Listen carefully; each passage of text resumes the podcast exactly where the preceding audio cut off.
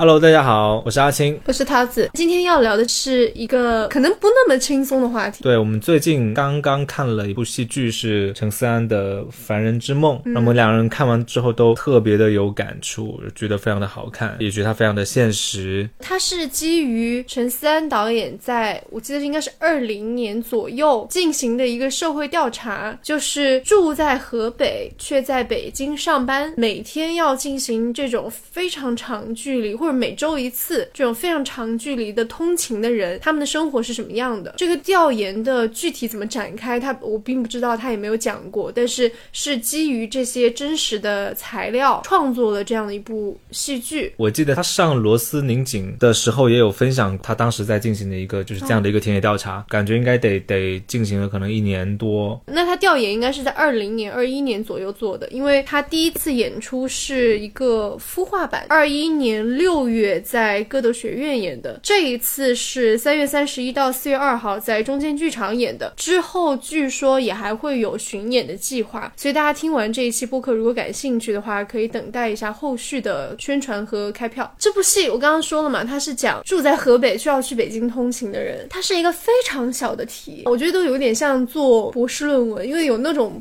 实践 base 的博士论文，我们今天聊的内容可能会分两半吧。前一半聊一下这个戏，也不会特别专业的去点评它，虽然这个算是我的本业，但是主要还是聊我们的感受。因为我记得中间看到有一场的时候，我们两个都哭了。我们大概聊一下这个戏，我们觉得哪里特别好啊，哪里特别有触动。会聊一下阿青，因为我没有在北京通勤过，所以主要是阿青在北京通勤的感受。因为哪怕你没有住在河北，你在北京，北京它也真的是一个巨。巨大的城市，所以这个事情其实是所有人都很有同感的。所以你看那个戏演完之后，比如豆瓣的剧评，真的哪怕嗯不是说每个人都住河北，但是大家都非常有这个同感，就是都觉得自己的创伤的被展现出来了，被再次激发了。对，反正我们今天就是一半讲戏，另一半就是讲我的经历以及我观察到的我的同同事们的一些他们的一些生活体验吧。对。总之，主题就是吐槽北京以及到底意义是什么。对，发发出灵魂叩问。对，那我就从刚刚阿青说的这个话，我们正式开始讲第一部分。阿青说他想要聊，就是他自己的观察以及这一切的意义到底是什么。那我帮他补全一下这一句话，就是生活在北京这样一个各方面都不是很舒适的城市，尤其体现在通勤要花那么长的时间，这一切的意义到底是什么？然后这也是我在这个戏里反复看到，或者他反复让我想到的一个主题。因为我自己是没有做这样的选择的，我还没有说我要定居在北京，我也很可能不会这样做。但是我在看这些人的生活，但不是直接真实的展现，也是虚构的艺术化的展现，我就会想，何必呢？但是这当然是一种站着说话不腰疼的做法。事实上，他在剧里面，这些人他们也在问他们自己这个问题：，就是我所做的这个选择，我住在河北，可能因为河北便宜，或者因为我是河北的人，我要到北京去工作，可能因为北京工作环境好，发展前途好。可是我中间每一天要迁徙两次。它中间的有一个台词是“大雁一年迁徙两次，我每一天就要迁徙两次”，这已经不是通勤了，它是迁徙。那这样到底是为了什么？他所追求的那个东西，也就是他的那个梦想，是否值得这样的损耗？这个其实是我觉得每一段的那个角色、那个人物都在问他们自己的一句话。然后我觉得大家的那个痛苦，就是就每一个角色他的痛苦都是无法去思考或者无法去承认说他的选择是错的。但我也不是说他们就是错的，但是这个思考的过程是痛苦的。他们是在追求更好的生活，他们是在追求一个梦，可是他们的现实现在面临的现实生活是非常折损的。对。就是刚刚也说了，虽然它是有这个大量真实的社会调研为基础，但是它是还是一个虚构的剧本。那这个虚构的剧本有六段，我们现在来大概的讲一下吧，就每段什么故事，这样我们之后再提到，比如说我们的感触，大家可能也比较知道我们在说什么。第一场是一个拼车，就是车上有五个人，一个司机，四个乘客，他们都是要从河北燕郊去北京上班，所以有本地的那种拼车群。然后他们在车上就聊天的这样的一个故事。第二场是一个独白，一个演员他做了一个梦，梦见一个背麻袋的一个女人，是一个隐喻性的一个抽象的一场戏。第三场我特别喜欢，是一个小女孩儿，这个小女孩儿是有点像留守儿童吧，就是也住在河北，爸妈去北京上班，但她爸妈是一去去一周，所以这一周只有她和她奶奶在家。然后她在家里没人的时候，她就把自己挂在晾衣杆上，特别危险，她自己不觉得这样的一场戏。第四场其实非常的现实，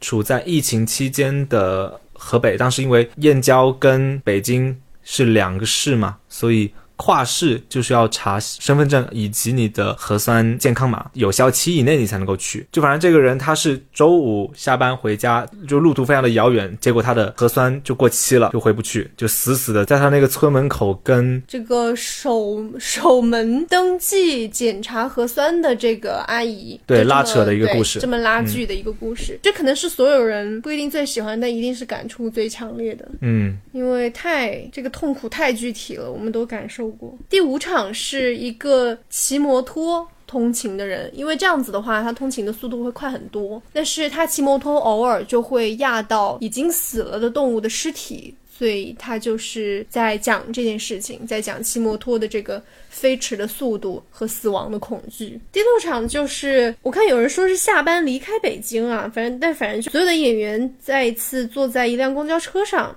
他们反正还是在进行这个北京到河北的通勤。有人说他是离开北京，可能是因为大家的状态比第一场要亢奋非常多，就整个在那边高谈阔论，但。不确定，反正就是这样。就大家发现我们很难具体去说他们聊了什么，因为这个就涉及到他剧本写了什么。那这个东西我们说出来，它就失去了它的那个灵光。所以我们等一下说到哪里特别打动人的时候，我们再展开去聊吧。但现在也就只能说到这里。反正第六场就是大家在公交车上聊天的故事。对，现在我们一人说一个你最喜欢的部分，一人说三个吧。我觉得他的舞台设计是蛮不错的。它是舞台上比较显著的是有一颗大球。球就像一颗星球一样的放在那里，可能有个两人高吧。然后中途演到某一场的时候，这个球徐徐的转了过来，你才发现它后面那个其实是一个。台子，对，就是上面是可以上去人的哦，这样就很惊喜。比如说像小女孩那一场，她不是把自己挂在阳台上吗？哎，刚刚说了吗？Anyway，她在爸妈、老奶奶都不在家的时候，她把自己挂在晾衣杆上。那这里怎么表现？就是让她站在上面的这个台子上，她离下面的人是挺远的，所以就很有意思。这个球用的。然后到最后一场的时候，突然蹦起了滴，等一下再说这个蹦迪。但是反正这个球它的那个帘子就打开了，然后里面就出现了很多的那个大的像瑜伽球，但肯定比那个轻很多的那种大气球。嗯，然后这些大气球就被演员啊一边跳舞一边随着音乐给弄到观众席，然后观众席也可以去互动，所以就有一个非常梦幻的感觉。所以也切了这个题吧，就是凡人之梦，也不仅仅是讲这些普通人他们生活的理想，也有他们晚上做的梦。然后这些梦里可能包含他们的希望，包含他们的恐惧，当然也包含在这个地方突然这个舞台进入了一个梦境一般的世界，所以嗯，我觉得是用的蛮好的。然后就是这个蹦迪，其实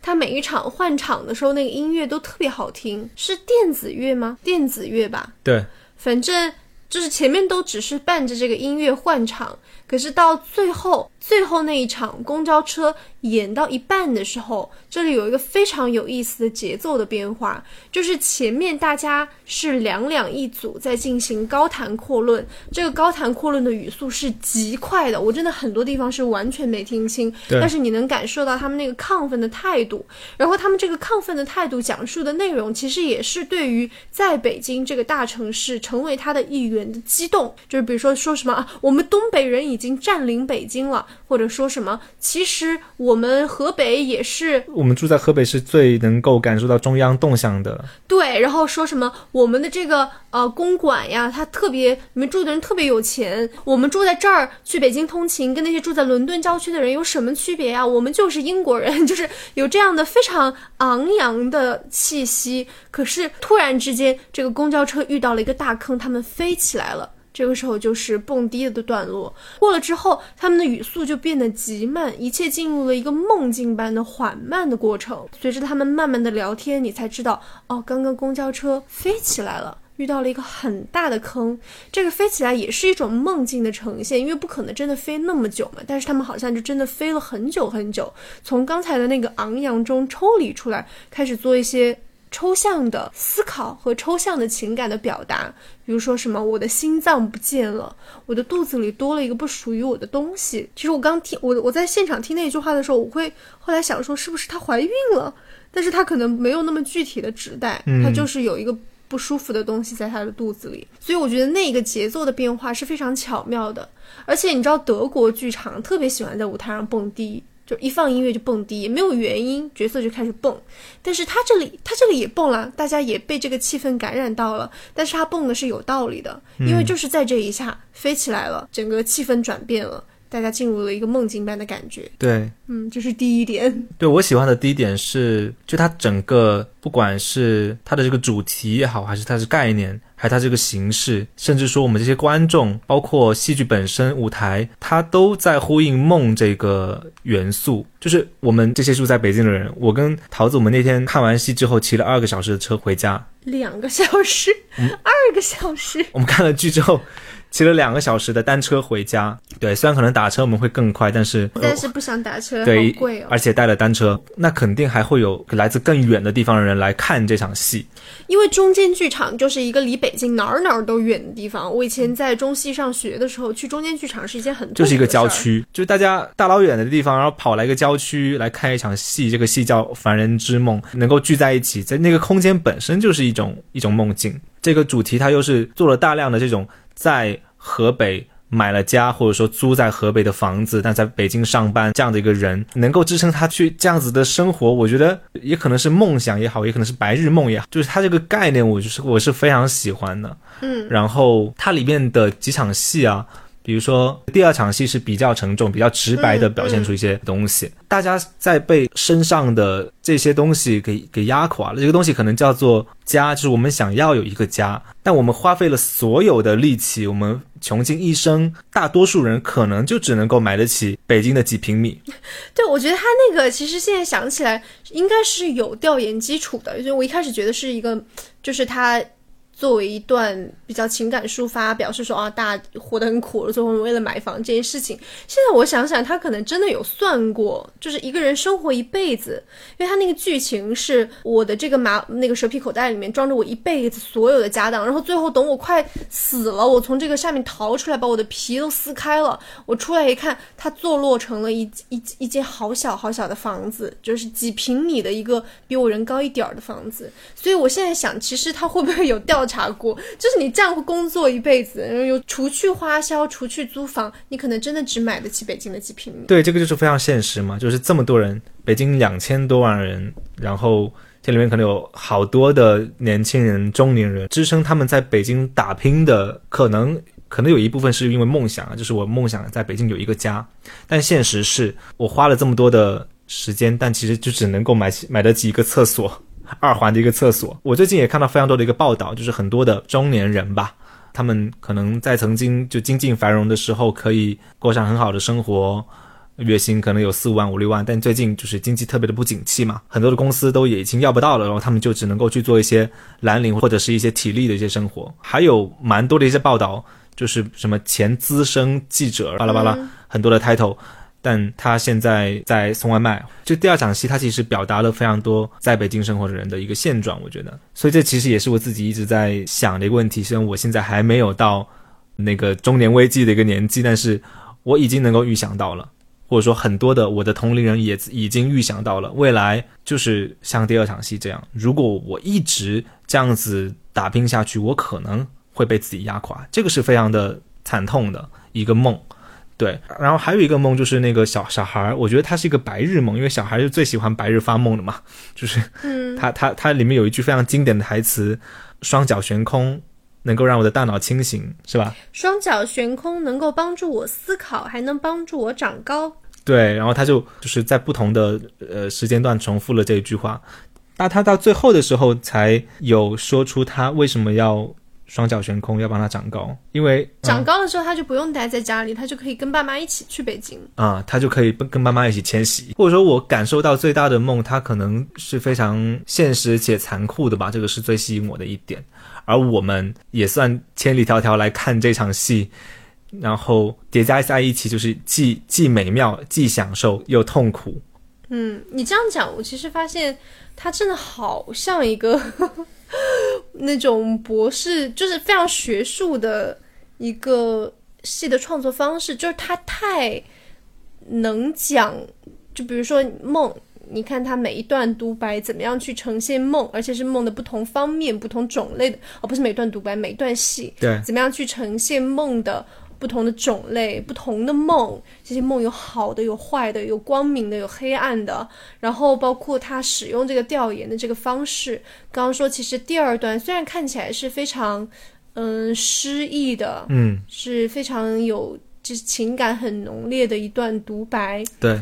然后是完全不现实的。但是应该也是建立在调研的基础上，是有很强的现实性的。是，对我相信这每场戏肯定都是有现实的基础的。对，所以我觉得就是他使用他所研调研到的材料的这种方式，然后他整个戏的这个结构都非常的严谨。对，这个也是我觉得非常难得的一个。对对，所以是就他没有说像男创作者觉得说，哎呀，我就是要肆意的挥洒我的诗意，我就是要肆意的宣告我的深情。或者说，就是就是站在台上说上帝死了，我就不 不 Q 是谁，就是他非常他是很克制，但是他的那个文学性，他的那个诗意也充分的展现出来了，所以我觉得是特别，就是整个戏的结构和完成度是很高的。对我我我是觉得还能够基于现实去认真的做案头工作，包括调研，然后去创作的人真的不多了。我觉得这可能也是戏剧，它又是这么一个小众的一个门类，它又是一个可能最不太容易受管辖的一个，就是相相较于比如说网剧，相较于我拍个电影这种大资本的这种这种运作啊，你所有的剧本都先要进行。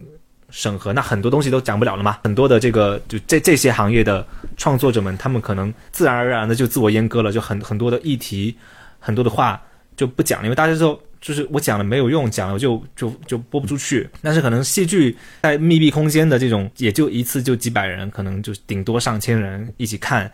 它没有这种影像，我觉得它可能更好的能够去表达一些东西。对，这个也是我觉得非常难得的一点。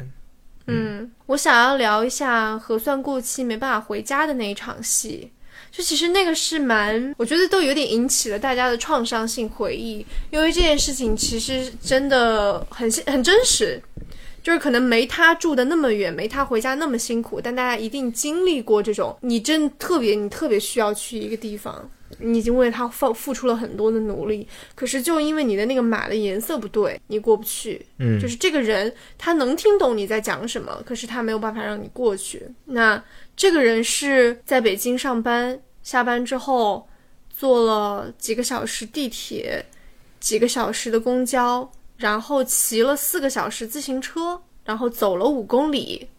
到了这么一个村门口。就这还不是他自己住的那个地方，他就一个一个村的试嘛，看哪一个村的门口能让他进去，进去了他就能自己回家。我这里补充一些信息啊，就大家可能听起来会非常的荒诞，因为我们刚刚说燕郊离北京也就三三三十多公里，为什么要这么久？因为当时处在疫情，呃，是确实有这样子的一个报道的。然后因为你是不同的市嘛，你跨越一个市，你需要查身份证。从河北去北京的人就是不计其数，每天就可能我不知道有多少人，我们就是每天下班点你在国贸看，从国贸坐去。河北的公交车的那个站就会排很长的一个队伍，这么多人，他在那个点检查上要一个一个人检查他的身份证以及核酸的健康码，绿色了你才能够过，然后一个一个一个一个的过。核酸跟健康码是两个东西，因为在有一天之前，哦我们是只查健康码的，对。结果突然之间就要求核酸要一开始四十八小时，后来二十四小时，就是这个东西它是逐步加码的。对对对对对，应该是说改了要核酸之后，对，嗯，然后所以它这个链条就突然间变得非常的冗长，它才需要首先坐两小时地铁，再两小时公交，四个小时的共享单车，我我猜可能是包括了一些检查的一些时间，要不然骑四个小时的共享单车，其实他骑得慢呢。对，反正我补充的信息就是，现实确实有这样的一个情况。嗯嗯，我我觉得这一段就是首先那个创伤的感觉就不提了。我觉得蛮不错的是，他蛮好的平衡了那个喜剧感和他的艺术表达。我不能这么说，就是那个创伤的那个中心的感情。他没有回避，但是他整个又还蛮蛮好笑的，因为他有一点像小品的，大家能想象那种小品，一个人在纠缠一个看门的人，说：“哎，你让我过去吧。”那看门的人说：“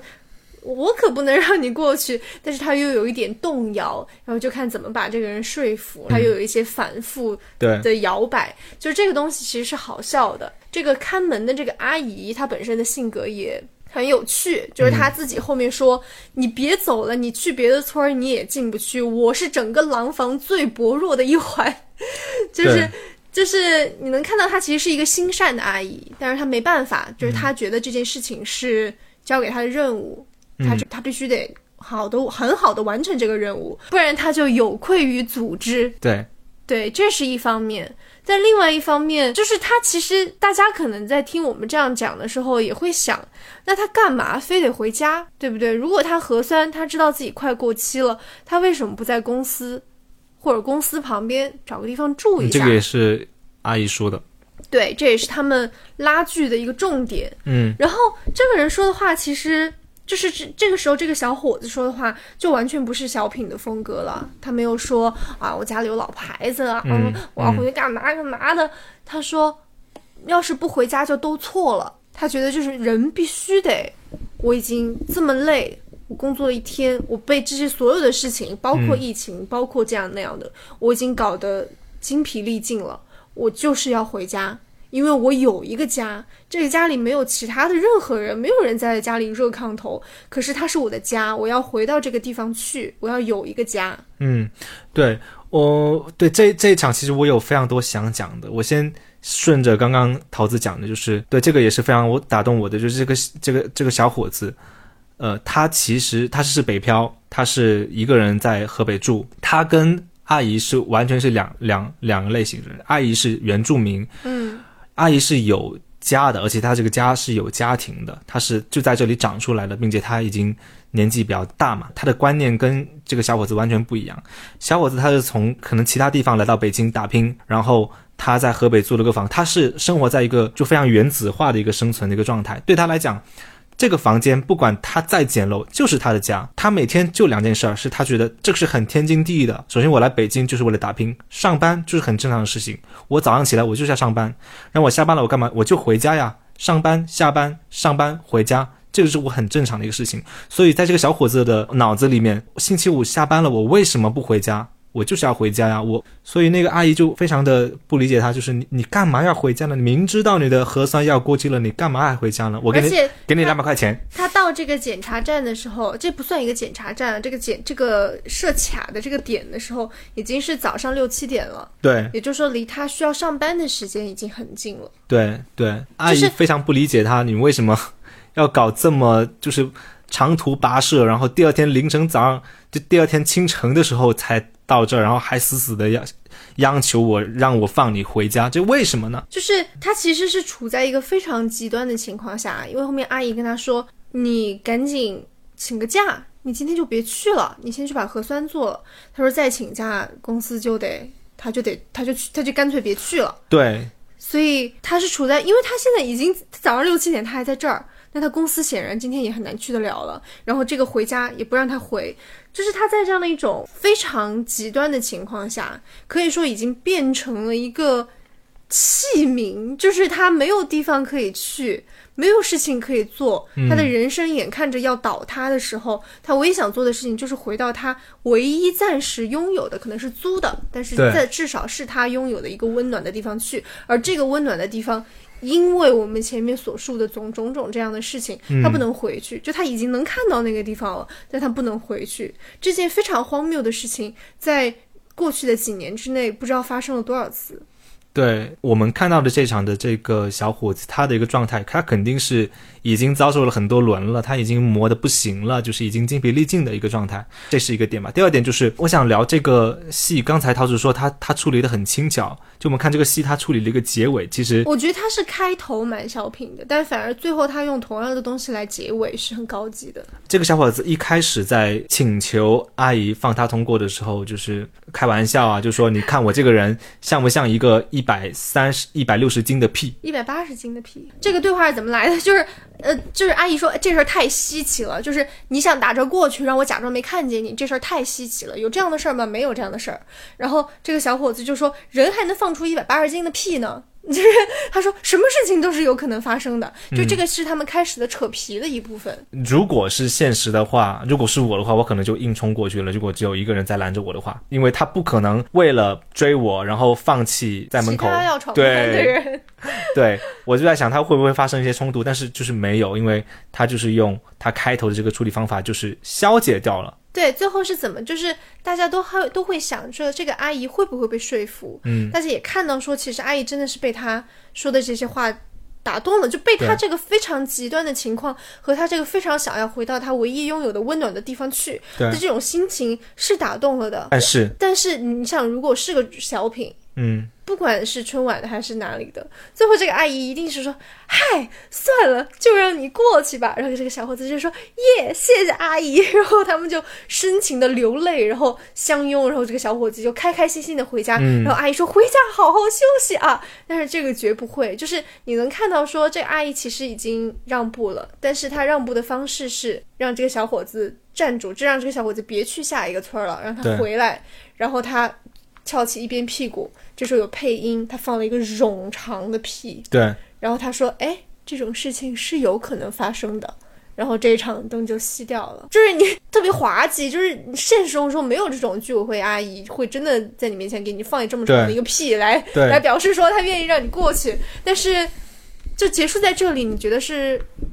蛮舒服的，很轻巧的。对，他就不会特别的生硬的说啊，我让你过去吧，小伙子。或者说我今天就是不能让你过去了，就他怎么收尾，大家其实都还挺期待的。结果最后这样子就非常有意思，非常高级。对，就是阿姨其实也接受了他这种年轻人的表达方式吧。嗯，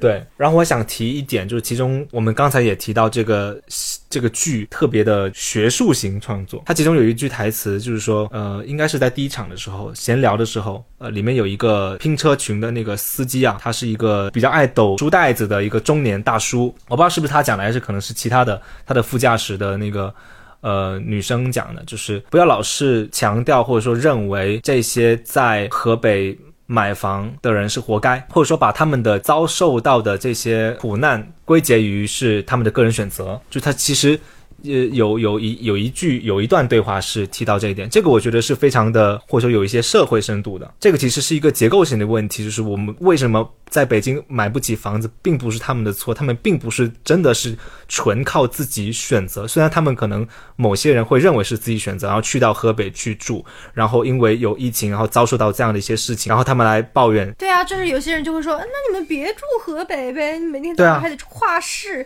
就是 you know，就是如果如果可以的话，我也想住在二环内。对，所以所以其实就是反正就是这这个对话是还是挺挺戳到我，就是他并不是瞎写，他是不不仅只是 基于现实的这些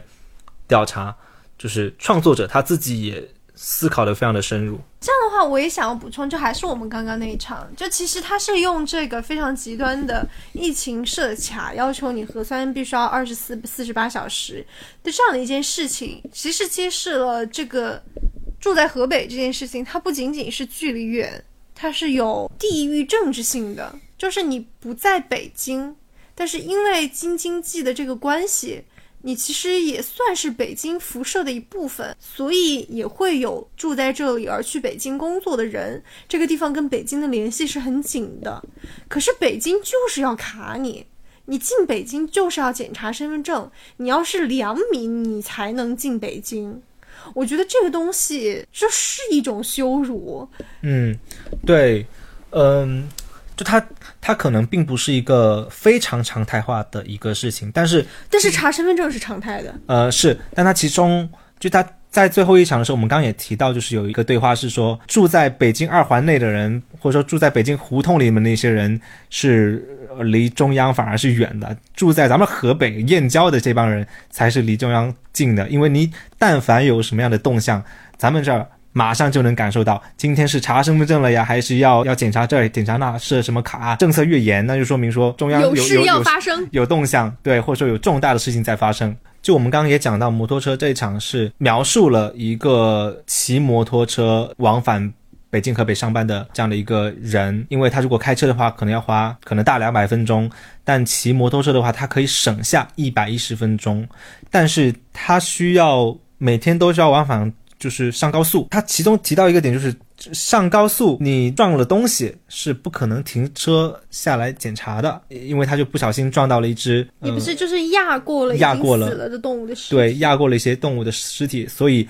他在开车，就他在高速的途中就开始想。就开始想这个事情，它其实也也是有一种有一种身不由己的，就是一种高速运行的列车，没有人没有人愿意停下，所有人都有着非常正当的理由往前奔，但是就是会有一些代价，可能是一些小动物，或者说其他一些东西，就是或者说大家的这个前进就是踏着某些尸体，双引号的尸体在。在前进的，而没有人去关心这些尸体是是是怎么样的，是怎么样的一个状态，要不要去收拾它？然后在这一场就骑摩托的这个人，他就开始想啊，如果我放手一搏，我放手。我就能够往往往往天上飞，那可不是放手一搏啊！这不是放手一搏，对，就我如果成为了，呃，他有有这么想吗？他有把自己比为那个 roadkill，就是他觉得自己也可能会，就是在他的这种对死亡的想象中，他可能已经变成了路上的那个尸体，被反复的压过来压过去。我有几个同事，就我们是在西北边上班，西北边的五环嘛，五环外上班，然后这两个同事他是住在。东南东南的可能四环半五环这样子，他们每天来上班就是非常的困难。如果早上要开会的话，如果早上要开会的话，他们就一定会迟到，因为实在是太堵了。他们打车过来，如果他们要在比如说九点半十点到的话，他就必须得在七点六点多起床，然后七点就出门，这样子才能够达到。但是这这两位同事他做不到，所以。所以一般都是就不是可能说九九点多十点醒来然后再过来，呃，但其中一个同事他后来开始骑摩托，骑摩托了之后，它的路程就缩短到了四十分钟，就是确实会比开车会快很多。但是而且你不堵呀，对，别人堵车的时候你就你就就过去了。对，代但是代价就是可能确实会比较，我我觉得开摩托上高速，反正我听起来确实还是挺危险的，因为上高速跟。在城市里面运行是完全不一样的，上高速你就不能停了呀。对，而且人家车你是有一个车在保护你的，摩托你是在用肉身去高速的疾驰。哎，就这一段他反复的提到，就是脸上的那个就是被风这样咻咻咻的这样扫过的感觉。对，就我那天骑阿青的自行车的时候，因为骑得快，也有这样的感觉。我当时想，哇，我其实，而且自行车还其实慢嘛，我就觉得还蛮爽的。但是我想要是我以什么九十公里每每小时的速度这样去疾驰，那真的是经不起闪失的。对，好，那我们细的部分就讲到这里，接下来请阿青讲讲他的通勤的历史。对我其实不是一个非常典型的北漂吧，就是可能大家看到非常的多的报道，就是可能每天通勤多多多多小时上班，然后挤地铁这这那那的那些，可能都不是我，因为我在决定要来北京，或者说我在北京生活了一段一小段时间。之后我就决定，我不想被通勤所困，所以我我选择很多租住的租住的地方，其实都是离公司比较近的。就是我最远的一个地方，可能就是要坐地铁一个小时，一个小时，然后再加路程，可能一个半小时顶多，这其实也算短了。然后其他的很多很多次，我其实都是直接租在公司附近。步行可能就十几分钟就能够上班，然后后来来到西北边这边的公司上班之后，我我一开始是住在他的公司附近，但是代价就是我的，呃，我住在一个郊区，然后荒无人烟，平常就没有什么生活，周末出去一趟简直就是跨市，对，就有点类似于半个半个住在河北的一个人的状态嘛。住了一年之后，我就搬家了。然后我买了一辆单车，我觉得我换单车通勤之后是打开了在北京的一个新的一个模式吧。就我我就桃子最近也有跟我一起骑单车在北京，我觉得骑单车在北京通勤或者说穿行是有一种，我不知道对我来讲是有一种挑衅，或者说有一种就有一种挑衅的一种感觉，就是北京通勤搞这么大怎么样？我还是能够用我的身体，用我的体力，哪怕我花一个多小时、两个小时的时间，我也能够到达。我不用去挤地铁，我不用去堵车，对我会有这样的快感。对，现在住的这个地方离我的公司还是有，呃，就骑车的话，我骑快一点，一个小时就能够到达。就是这是我的通勤，就其实不是特别常见吧？比较常见的可能就像我的同事那样子，他们可能会住在比较呃相对繁华或者说相对宜居的。或者更年轻人更多的一个地段，但是住，呃，但是公司可能又比较的偏远，所以他们要接受更长时间的一个通勤。长时间的通勤可能是大多数北京人或者说生活在北京北漂的一个现状吧。但我其实这么说也是会有站着说话不腰疼的一个意味，因为我有这么多，我我我可以选择在公司附近租住，那也是说明我还是有一些选择的余地嘛。但可能比离离在北京买房那可能还是不太一样，但是对我嗯，就我我是尽量在有限的空间里面去不折损我的这些，就是不想太被北京这个大城市耗着，这可能就是我的通勤分享。那你因为我觉得你能。在北京认识路是一件很神奇的事情，因为北京太大了，平时出去地铁你也不知道外面是怎么样的，打车你也不会去看说哦司机走到哪儿了。但是骑车，因为我发现你是不用导航，你是知道说从公司到家 exactly 每一个路口怎么拐的。我觉得这是蛮神奇的一件事情，就是你有这这样的一个心理的，至少有一那条路线是清晰的。但是你会知道旁边是什么吗？你会知道你在哪儿吗？不会。对，那就是我的一个熟悉的一个路径嘛。就我一开始骑车的时候是有尝试过不同的路线，可能有两两到三条不同的路线。后来我就觉得这条路线是最好走的，因为，呃，我现在骑车就是下班的这个路线哈，就上班其实是差不多，呃，但下班的路线我是比较享受，就是前面的半段它是在比较。路况比较复杂，然后穿行一些环路啊，比较复杂吧的一个城市道路。但后面半段，后面半段有四分之三，我是要沿着一条河，叫清河，我就沿着清河骑车，车也比较少，我可以骑得比较爽。对，就这条路我是比较喜欢的，骑骑了可能六七次，就那六前六七次可能需要听导航，但是我后面就就记住这些路了，我就不用听导航，我甚至能够。就是清楚的知道每一个红绿灯它大概是什么样的一个阶段了。比如说我到这儿，我看到哎，它应该还得有八十秒吧，那我就开始拿出手机，开始开始看一些资讯，或者看一些一些一些工作的事情，然后就差不多就在收手机就上。对，所以我觉得就是骑骑车上班可能是可能是比较比较好的一个事情吧，在北京。而且北京就我之前也做过一个骑车的一个播骑车的一期播客节目嘛，就北京它的道路。正是因为它它特别的大，然后特别的宽，它的规划又特别的方正，所以它很适合骑快单车、骑快车的呃，就是单车通行者。然后它也不用不会不会不会受堵车所困，因为很多的主路，大部分的主路它其实旁边都会有一些辅路，这个辅路其实不太会塞车，就是你是可以怎么塞也塞不到自行车。但反正我我我上班的那个辅路也是可以走走汽车，但是因为主路很宽，对，所以更多的其实都是走主主路，所以我我我每一次每一天都会骑过一条长龙，他们在堵车，而我骑着单车很爽吧过去了，对，很爽啊！我会有一种挑衅的一个感觉，就是怎么着，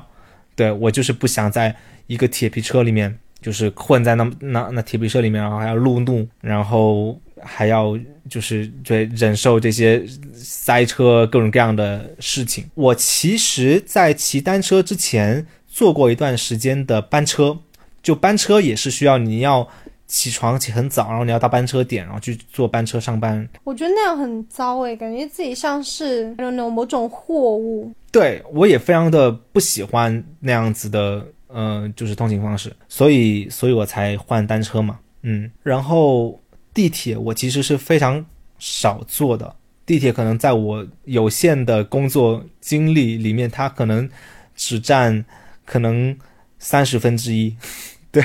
但是我跟桃子最近就是去一些地方的时候有坐地铁，可能碰巧非常差。对，可能碰巧就是就是好像碰碰上了一次高峰，结果就是哇，就完全受不了。然后发现我们两个太斯文了，就是大家都是做好了生死搏斗的准备在那里的，我们就我们就说，哎呀，这什么情况啊？我们挤不挤得上去啊？对。结果等那个车门一打开，我们就被我们后面的人这样咻的挤过去，然后他就嘣的往里挤，然后就是看起来满满当当的一个车，结果也被他挤上去了。然后我们只好面面相觑，然后等下一辆。就是哪怕不是在高峰的时候，平时我也真的很少在北京的地铁上坐过位置。我不知道为什么地铁的路线已经很多了，就是那可能还是因为就是人那个人超过了他一个比较轻松和平均的负荷量，所以很不愉快。我很不喜欢在地铁里站着，而且我很容易晕车，所以每一次坐地铁到了之后，我都整个已经就是我已经晕掉了，我我已经很难受了，所以这是为什么我在北京很不愿意出门。其实我的分享就是相对于。我们看的戏来讲，真的是很小儿科，就是没没什么问题，因为因为我都看到了一些问题，然后我都在我有限的空间里面，就是就是选择了躲过了大部分的问题。对啊，而且你也没有要成家，你也没有要找个房子安定下来，你就是面临的处境还是非常不一样的。对我，但嗯，但这个是可能是因为我没有那个梦。就我没有那个凡人之梦，就我也，我觉得这个应该对照美国梦叫北京梦，对，就是至少在北京或者北京周边有一套房，然后成为一个在北京生活的人的梦。对，就我理解的，就是这个剧叫凡人之梦，它的这个凡人之梦指向什么？可能我我我我的其中一个解读可能就是一个家，但是我没有这个成一个家，或者说我要有一个家的梦，所以。我就没有第二场戏的那个负担，我没有那么多，就是我一定要要干什么，一定要要拼死拼，就非常不符合主流价值观，对，可以这么理解，所以我才比较开心。对，我觉得这个也是一个非常现实，也非常讽刺，但是也是非常，也是有相当一部分年轻人可能现在是持这样的一个价值观的，就是我已经看到了那个梦，它它的头是什么。Anyway，就是《凡人之梦》呃，这个戏它之后可能还会有，还会有一些巡演啊，还会再有机会可以看到，大家也可以多多关注，还是非常推荐大家去看这个戏剧，因为现在好戏真的不多了。对，啊，越说越讨厌北京，对不起，其实我读研的时候对北京印象还不错的，因为我当时住在南锣鼓巷。桃子是用用用。三位数的价格住在二环内的人，嗯，而且是就每对月租三位数住在住在胡同里，但是也非常极端，因为中戏当时我们这些是研究生运气好，正好新校区住不下了，大部分的人都在新校区，正好新校区住不下了，在那个老校区给我们找了一栋楼。那如果没有这栋楼，如果新校区住得下，我就会在哪儿呢？我就会在温都水城昌平。那读研第一年的时候，我是要去新校区上课的，因为课基本上都在那边，所以就要每天早上坐八号线，差不多就是从，哦，应该是先从六号线转，然后反正差不多就是从起点站坐到终点站。但是也因为是差不多起点站到终点站，所以我就可以找地方坐着睡觉。这个已经对我来说是最无痛的一种通勤方式了。对，就是也跟阿庆一样，因为我没有那个梦，我没有那个，我我已经早就把那个放弃掉了，我没有那个奔头，所以我就我的我对于很多东西的容忍度就非常的低，我就没有办法，我没有办法同情，但我也就没有办法在北京拥有我自己的生活，这是一体两面的。我们今天聊了这么多，其实我跟阿青都是非常非典型的，在北京，我也不算是在北京生活了，我只是目前在。阿青是非常非典型的在北京生活的人，所以我也不希望我们的这个感想在大家看来是站着说话不腰疼，因为这个就好像你刚刚 quote 的第一场里面的那个话，就这个不是他们自己的选择，看起来好像是，但其实不是，所以我觉得还是多从这个方面去思考吧。就谁想过这种破日子，啊 还不是因为只能这样吗？是，所以就抛开这个这个戏啊，就是回到我自己。如果你没有了那个梦，你没有了那个大多数人他持有的那种主流的那种梦梦想目标奔头的话，那驱使你生活的那个意义是什么？我觉得这个可能是悬在很多人身上的重大的问题。升华升的有点高了，到这儿吧。此刻我其实非常想放一个屁来收尾，但是我今天确实没有什么屁的一个储量，那就这样子，拜拜。